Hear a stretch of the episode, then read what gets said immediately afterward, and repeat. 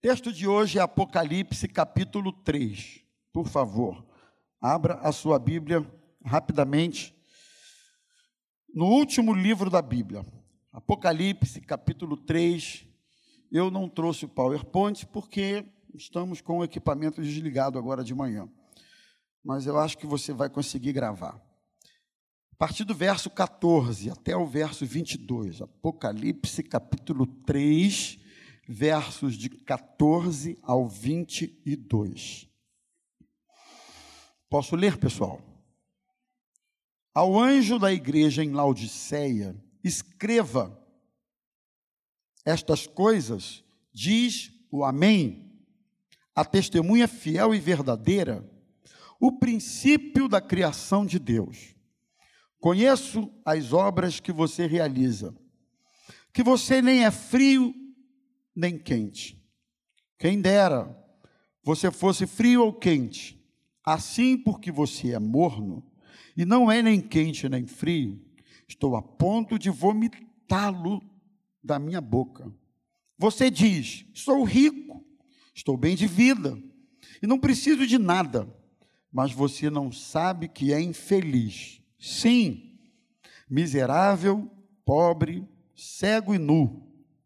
Aconselho que você compre de mim ouro refinado pelo fogo, para que você seja de fato rico. Compre vestes brancas para se vestir, a fim de que a vergonha de sua nudez não fique evidente, e colírio para ungir os olhos, a fim de que você possa ver. Eu repreendo e disciplino aqueles que amo. Portanto, seja zeloso e arrependa-se. Eis que estou à porta e bato. Se alguém ouvir a minha voz e abrir a porta, entrarei em sua casa e cearei com ele e ele comigo. Ao vencedor, darei o direito de sentar-se comigo no meu trono, assim como também eu venci e me sentei com o meu Pai no seu trono. Quem tem ouvidos, ouça o que o Espírito diz às igrejas. Fala conosco, Jesus querido, através da tua palavra. E permita que ela seja fonte de inspiração para aquilo que precisamos corrigir na vida, para aquilo que precisamos prestar mais atenção na caminhada. Que a tua palavra seja esse nosso direcionamento. Nós oramos em nome de Jesus. Amém. Irmãos, quando nós olhamos para a igreja de Laodiceia, que foi a última das sete igrejas que recebeu uma mensagem do Senhor Jesus, uma carta através de João na ilha de Pátimos, nós vamos perceber que a igreja de Laodiceia tinha uma marca. Qual era a marca dessa igreja? Que, que na verdade era diferente da igreja de Sardes. Eu estava lendo mais a miúde a respeito disso, é, a diferença entre uma e outra é que em Sardes havia um pequeno grupo fiel. Jesus tinha restrições com essa igreja, mas havia um grupo fiel. Enquanto que em Laodiceia, não. De maneira que Laodiceia é uma igreja marcada por uma palavra chamada indefinição. A igreja de Laodiceia possuía uma marca, e a marca era indefinição. No aspecto profético, Laodiceia representa a geração da igreja dos tempos de, do fim. E não há como negar que nós estamos vivendo esses tempos. Então, nessa carta, ah, nessa mensagem de Jesus por intermédio de João à igreja de Laodiceia, nós vamos verificar algumas coisas importantíssimas e absolutamente atuais para os nossos dias, para a nossa vida cristã. Uma das coisas lindas da Bíblia Sagrada é que a aplicabilidade dos textos sagrados, de alguma maneira, é sempre possível para os dias atuais. Ainda que no Novo Testamento livros históricos, livros poéticos, livros proféticos ou dos profetas, quando você faz a leitura desses textos bíblicos, passando pelo filtro Jesus Cristo, você consegue aplicar conceitos, princípios e valores desses textos, independente do tempo em que foram escritos, você consegue aplicar para os dias atuais. E isso não é diferente aqui na mensagem trazida por João à igreja de Laodiceia. Primeiro, no início do, no início do texto que eu li, nós vamos ver a apresentação de Jesus à igreja. Como ele se apresenta à igreja? Versículo de número 14. Ao anjo da igreja em Laodiceia, escreva mensagem de Jesus por intermédio de João ao anjo da igreja, que seria o pastor, o, líder da igreja. Estas coisas diz o Amém. Ou quem é o Amém?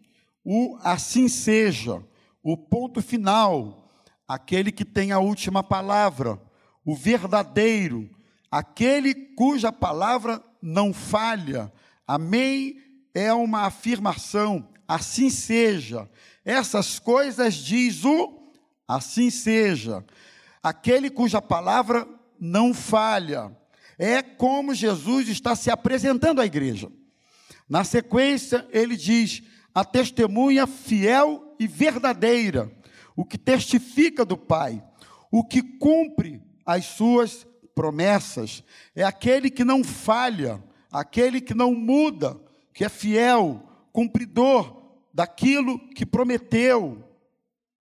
E na sequência, o princípio da criação de Deus. O Senhor se identificando para aquela igreja como sendo aquele que estava desde o princípio. E a Bíblia diz que todas as coisas foram feitas por Ele. E sem Ele, nada do que foi feito se fez. Ele era o próprio Verbo de Deus encarnado que habitou entre nós e que vimos a sua glória como a glória do unigênito do Pai. Assim Jesus se apresenta ao anjo da igreja de Laodiceia, aquele que é a imagem do Deus invisível, o primogênito de toda a criação. É o Senhor. Aliás, o mesmo Senhor diante de quem nós estamos nesta manhã. Aquele que é o primeiro e o último, o Alfa e o Ômega, o princípio e o fim, que conhece todas as coisas, nós estamos diante dele nesta manhã. No fim dessa apresentação, Jesus ratifica àquela igreja no verso 15: Conheço as tuas obras que você não é frio e nem é quente. Daí, quem não é frio e também não é quente, mas é morno, se enquadra no status, no perfil de alguém indefinido. A conotação é essa, sem posicionamento, ou, como alguém diria, camaleônico, alguém que tenta se adaptar aos ambientes, aos contextos, às conveniências. Vejam vocês se a marca da igreja de Laodiceia não é também a marca da vida de muitos crentes no dia de hoje, né? Então, algumas constatações o Senhor Jesus faz a esta igreja, algumas características que essa igreja possuía. A primeira delas, já comecei falando, é o estado de mornidão, no verso 15. Deixa a Bíblia aberta, tá? Por favor. No verso 15. Eu conheço as tuas obras. Conheço o que você realiza. Sei quem é você. Melhor do que você mesmo. Você pensa ser o que é, ou quem é, na verdade, você não é quem pensa que é. Sabe? Entendeu o trocadilho? Mas Jesus não se deixa enganar com essas aspas, fake news da identidade. Ele sabe muito bem quem somos individualmente e ele sabe muito bem quem somos coletivamente. Sabe em todo tempo sabe em todo lugar, sabe em todo contexto e sabe numa dimensão que só o Senhor pode saber, que é a dimensão do íntimo, do profundo, do âmago e do secreto. Esta é uma dimensão que só Jesus conhece ao nosso respeito. Então ele está dizendo assim: conheço você, conheço suas obras, sei que você é, não é frio e também não é quente. Aliás, seria até melhor se você fosse ou frio ou quente. Mas porque você é morno, eu estou pronto a, a ponto de vomitar você da minha boca. E aí eu fui. Tudo na Bíblia está ligado a um contexto, está ligado a um contexto do tempo, da ocasião e da época. Jesus, ele nunca tirou seus ensinamentos do nada, ou a partir daquilo que não faria sentido para o povo da ocasião que estava ouvindo a sua mensagem. Jesus sempre extraía mensagens a partir daquilo que permitiria seus ouvintes fazer uma, uma expressão que está muito em voga hoje, conexões com o que ele estava querendo dizer, com o paralelo que ele estava estabelecendo e com os ensinamentos práticos que ele queria deixar para os seus ouvintes. Então, dando uma lida sobre isso, eu descobri que Laodiceia ficava entre três cidades: Hierápolis, Colossos e Laodiceia. Essas três cidades eram irrigadas, recebiam águas por intermédio de, de tubos, tubos que eram conectados em fontes distantes. Então, quando essas águas vinham e chegavam em Hierápolis, elas chegavam águas quentes, que eram águas medicinais, que de uma certa forma funcionava como como alternativa a terapêutica não, mas alternativa física de cura, curativa, medicinal para aquele povo. A cidade de Hierápolis recebia águas quentes. A cidade de Colossos recebia a água fria e fresca, que era potável e, portanto, tinha condições de ser consumida e usada. No meio disso aí tinha a cidade de Laodiceia, que quando essas águas chegavam em Laodiceia, chegava morna. E as pessoas, consta, é, em alguns comentários bíblicos, eu li uns cinco, o seguinte, que as pessoas, quando tomavam aquela água, elas vomitavam. Porque água morna, irmão, alguém aqui já conseguiu tomar água morna, ou consegue tomar esse troço? É complicado, tem um ou outro aí que não deve ser desse mundo, até consegue tomar. Mas não é um negócio que, que, que você possa fazer com naturalidade. Água morna é terrível. Alguém se pastor, toma não sei o que aí com água morna que você vai emagrecer. Não, deixa eu ficar gordo mesmo, que eu acho que é melhor. Água morna ninguém merece. E aí Jesus usa essa figura, a figura da água, que abastecia Laodiceia e que já chegava lá dessa maneira, nessa temperatura, e diz assim: você não é frio nem quente. Se você fosse quente, pelo menos serviria para uso medicinal. Se você fosse fria, você seria como água potável, boa para o consumo, mas você é morno. Então, morno, assim como as pessoas, quando ingeriam, vomitavam, o Senhor usa essa figura e diz: Eu estou a ponto de vomitar vocês da minha boca. É assim.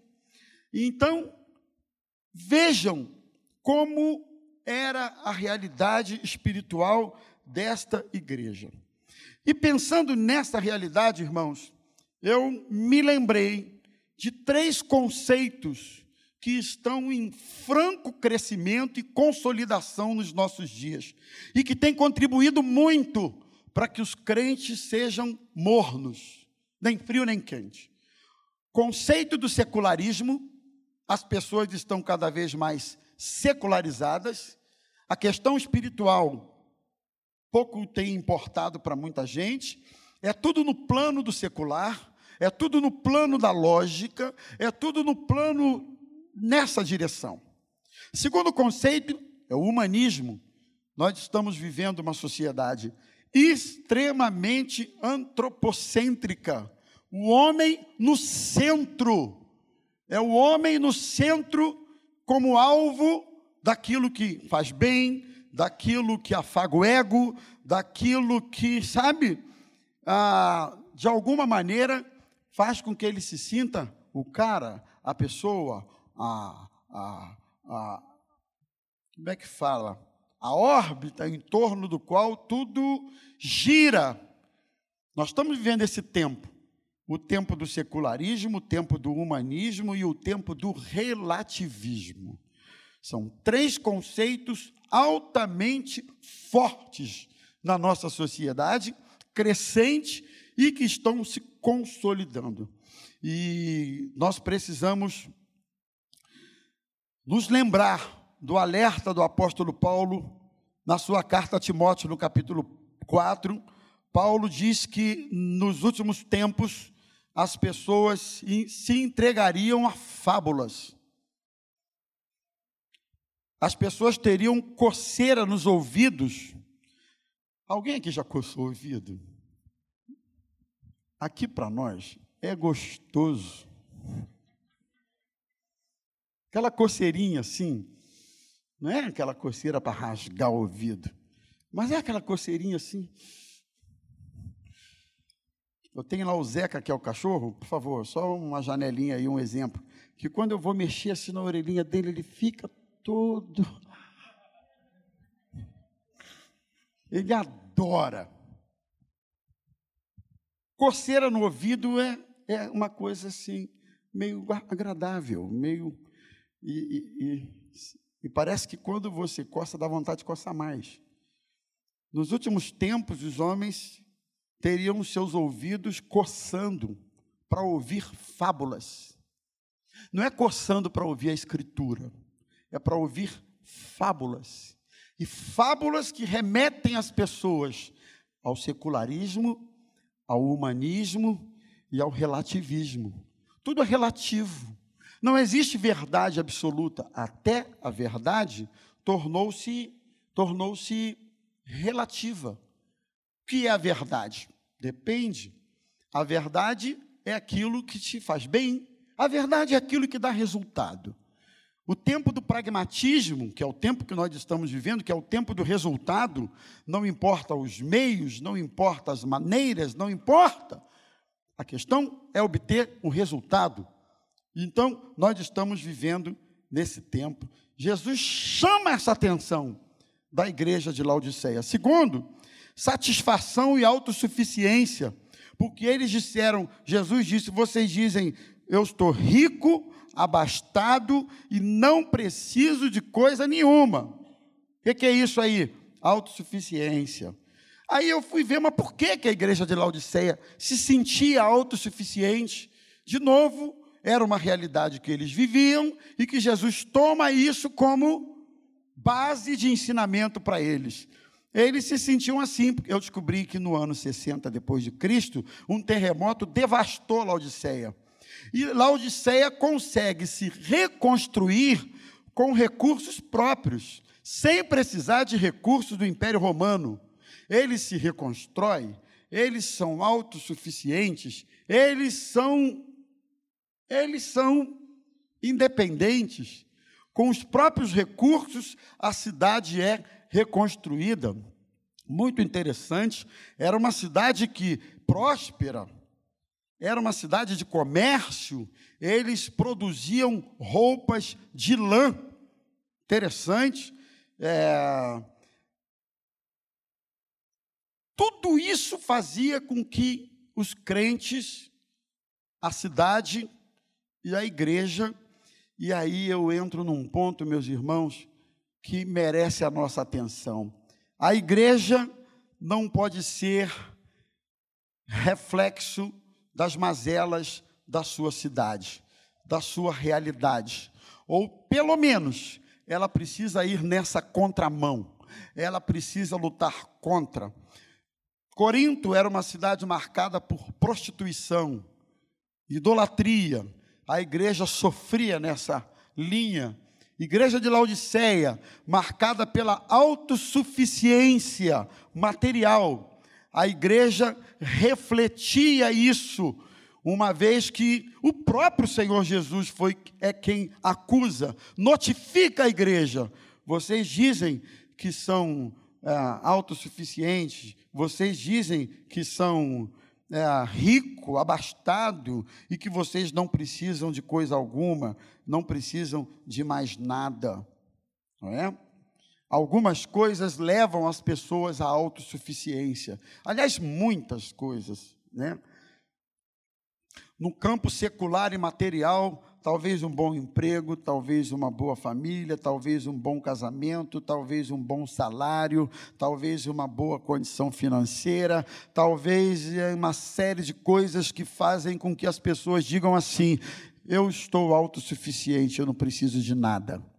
Mas o pior do que isso é que na vida espiritual também existem elementos que levam as pessoas a terem um sentimento de autossuficiência. Estamos completando 50 anos, que benção. Mas os 50 anos que estamos completando jamais pode ser referência para que nos sintamos autossuficientes.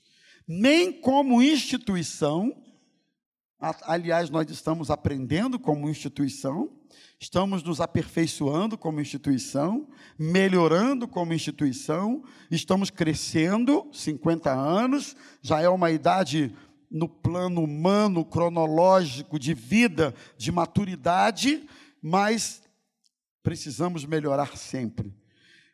E nem tampouco podemos nos sentir autossuficientes como crentes, só porque temos 50 anos. O Osaí tem 40, eu tenho 42 anos, o Osaí tem um pouco mais, 47 anos. Não é isso que você falou aqui? Tem gente que tem até mais. Isso não pode ser prerrogativa, álibi para você dizer eu sou autossuficiente. Não, porque o sentimento de autossuficiência, ele vai paralisando você ele vai atrofiando você, ele vai jogando você na vala da mornidão. E daqui a pouco Jesus está dizendo: você diz que é autossuficiente, você diz que não precisa de nada, mas eu vou dizer que você é pobre, cego, miserável e nu. Que palavra forte que Jesus dá para aquela, para aquela igreja. Na sequência do verso 17, Jesus mostra que havia neles uma nudez.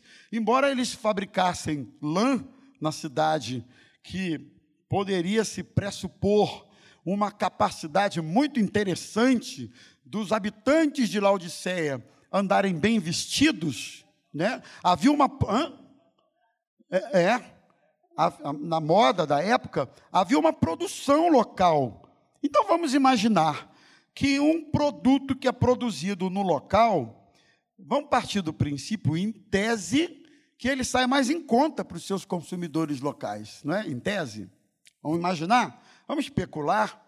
Um produto que é produzido na própria cidade local, vamos imaginar que havia uma moda, uma cultura em que as pessoas consumiam aquele produto e que, portanto, ninguém andaria mal vestido ninguém andaria precariamente vestido e muito menos nu. E Jesus desnuda aqueles crentes e mostra para eles: vocês são nus, vocês estão nus, vocês estão sem roupa. Que coisa interessante. Nudez interessante, que era uma nudez despercebida. Era uma nudez na qual eles não se davam conta que estavam nus. É possível alguém está nu e não se aperceber que está nu? Sei lá, mas é possível. É possível. Não se dá conta. Não é? Não há nada pior Eu fiz um apontamento aqui no meu esboço para alguém do que não conseguir, não conseguir enxergar a própria realidade. Olha aqui, não há nada pior do que alguém que não enxerga a própria realidade. Ele se vê no espelho, mas ele não enxerga a sua própria realidade. Isso é terrível. Que nesta manhã o Espírito Santo retire as escamas dos nossos olhos e nos faça ver a nossa real situação diante do Senhor. Eu não sei qual é a real situação de ninguém aqui, mas todos sabemos qual é a nossa real situação, ou pelo menos deveríamos saber. E o Espírito Santo também sabe disso, não é? Então ele vai falando. É, na sequência, quais os conselhos que o Senhor dá a esta igreja? No versículo 18, eu grifei aqui aconselho-te. Eu gostei disso aqui, porque eu achei que Jesus foi meio democrático aqui no negócio. Ele disse: Olha, se eu fosse vocês, o que é um conselho? É um, uma dica, uma palavra, não é?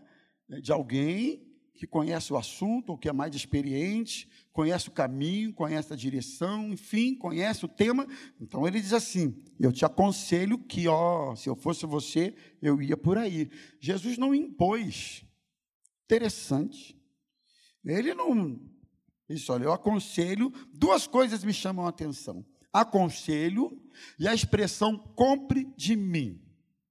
E aí Jesus reitera que esse quadro de vocês só poderá ser mudado a partir da fonte única, segura e verdadeira, que sou eu mesmo. A fonte é Cristo, não é instituição. É Cristo, não é religião. É Cristo, não é o meu cargo. É Cristo, não é o meu tempo na igreja. É Cristo, não é o posto que eu ocupo aconselho uma coisa, e esse mesmo conselho, deixa eu dizer para vocês,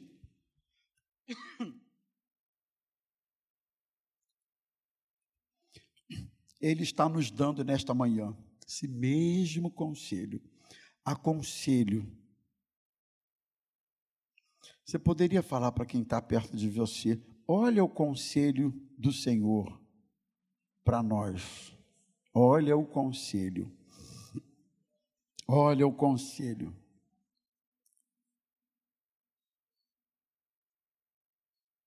Compra ouro refinado pelo fogo.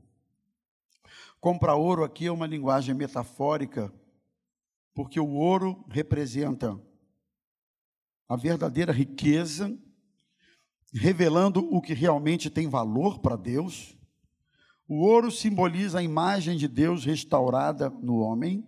O ouro representa purificação.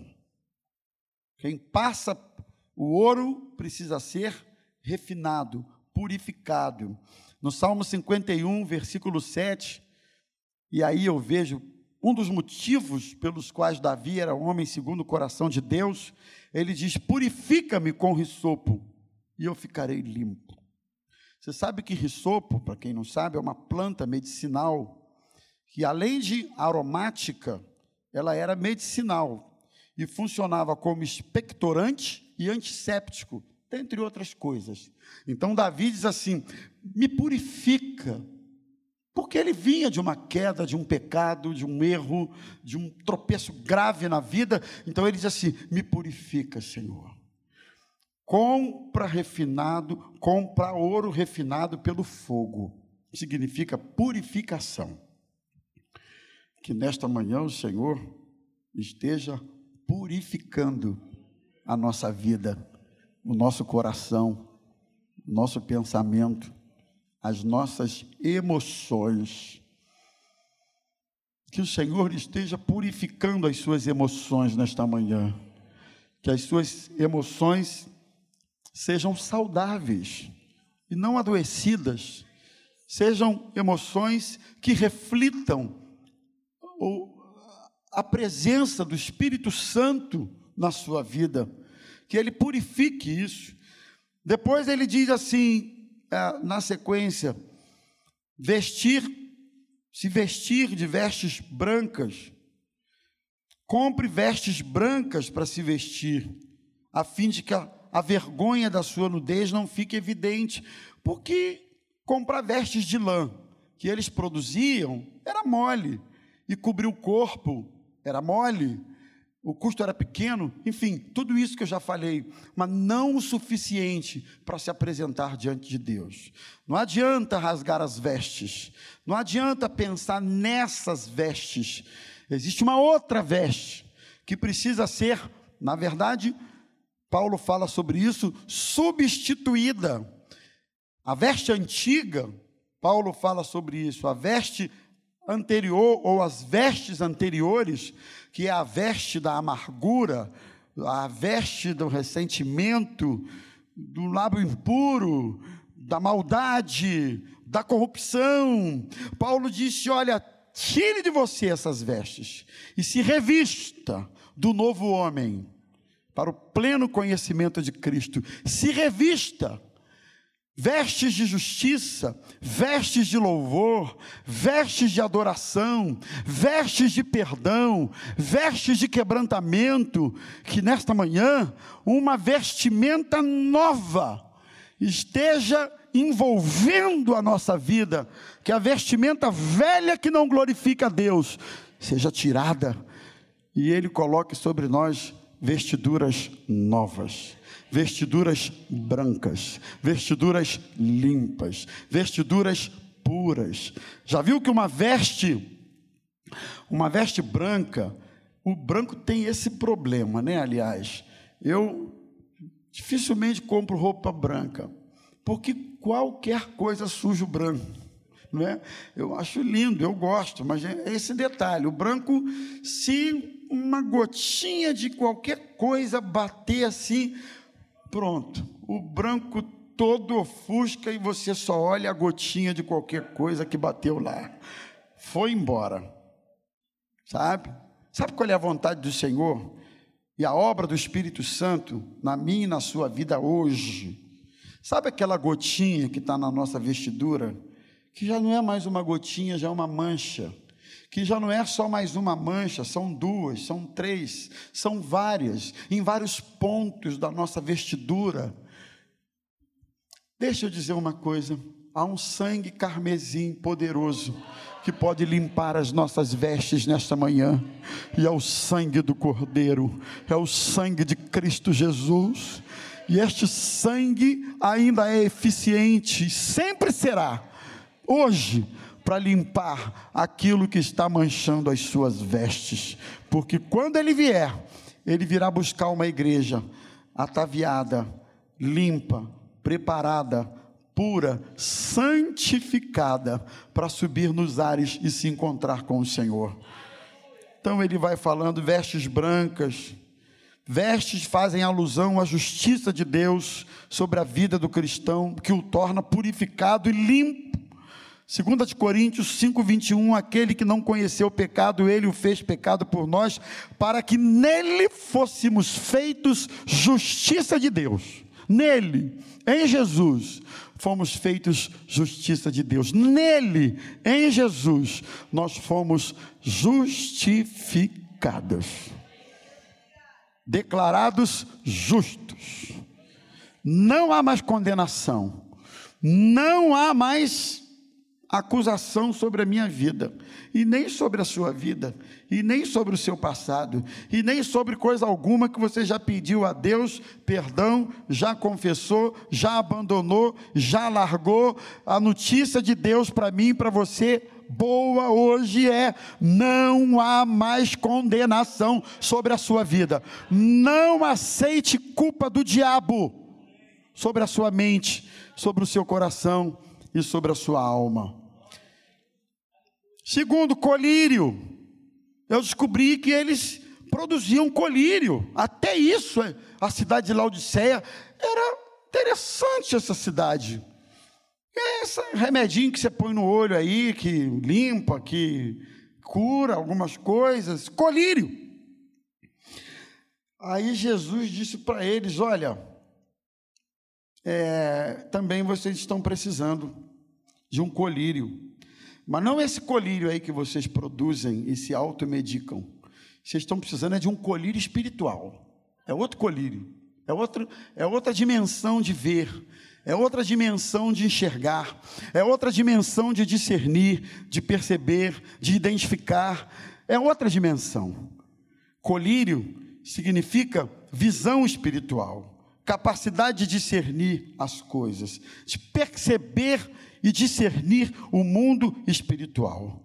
Na sequência, no verso 19, ele diz assim: versículo 20. Eis que estou à porta e bato. Eu sempre usei esse versículo lá atrás, na juventude, ou associei ele a gente incrédula, né? Jesus falando para o pecador: Eis que estou à porta e bato. Se alguém ouvir a minha voz, nos ar livres da vida, a gente prega isso o tempo todo. Alguém se lembra desse tempo? Olha, Jesus falando para você, não está errado, não. Só que o texto nos mostra que o que Jesus está fazendo aqui é para a igreja. Ele está dizendo para a igreja de Laodiceia: eu não consigo entrar aí dentro. Vocês estão fazendo tudo isso, mas eu mesmo estou aqui do lado de fora, estou batendo. Dá para abrir a porta? Dá para deixar eu entrar? Dá para deixar eu ser Senhor? Dá para dá para eu? Irmãos, como diz a Raquel, irmãos. Oxalá permita ao Senhor que tudo que fazemos Jesus esteja no centro daquilo que fazemos. As coreografias, que Jesus esteja no centro. As luzes bonitas, os holofotes, os jogos de luz. Essa semana eu sentei lá em cima com o Henrique, estava vendo o Henrique operar lá, o negócio é violento, rapaz. E botão para todo lado, e roda e vai. Falei, rapaz, o negócio ali é, é sério. Tal, maneiro. Diz que tudo isso, Jesus esteja no centro. As nossas coreografias, as nossas coisas bonitas, que Jesus esteja no centro. Que as nossas cantinas, que as nossas coisas, que em tudo isso, Jesus esteja no centro desse lugar. Jesus esteja no centro da sua família, da sua casa, do seu casamento, que Ele esteja no centro de onde você trabalha, do que você faz. Chama Jesus para o centro. Porque caso não esteja, Ele está batendo na porta, dizendo: Me deixa entrar, porque eu estou do lado de fora. Mas a coisa termina com uma palavra que eu considero boa para a igreja de Laodiceia que é uma promessa. Mesmo assim, com todos os problemas e senões que Jesus revela sobre aquela igreja, no verso 22, olha aí, ao vencedor darei o direito sentar-se comigo no meu trono, assim como também eu venci e me sentei com meu Pai no seu trono. Quem tem ouvidos, ouça o que o Espírito diz à igreja. Com tudo isso, Jesus fez uma promessa. Portanto, ainda dá tempo de rever a minha vida, a sua vida com Deus. Ainda dá tempo de se arrepender, de ouvir a voz do Espírito Santo. Ainda dá tempo de ser zeloso e ouvir o conselho do Senhor, porque ele diz: seja zeloso e se arrependa. Olha isso. Arrependimento é, dentre outras coisas, um ato de zelo Zelo com quem? Com você mesmo, meu filho. Seja zeloso, se arrependa, porque dá tempo. Comprar ouro refinado, ou seja, ser purificado. Vestes brancas, ser limpo. Vestes brancas significa pureza e cobertura de nudez. Vestes brancas. Dá tempo de colocar colírio e permitir que Senhor, abre os nossos olhos para que vejamos tudo isso. É possível se nós abrirmos a porta e falarmos: Senhor, aqui é o teu lugar, seja bem-vindo e ocupe o centro da minha vida.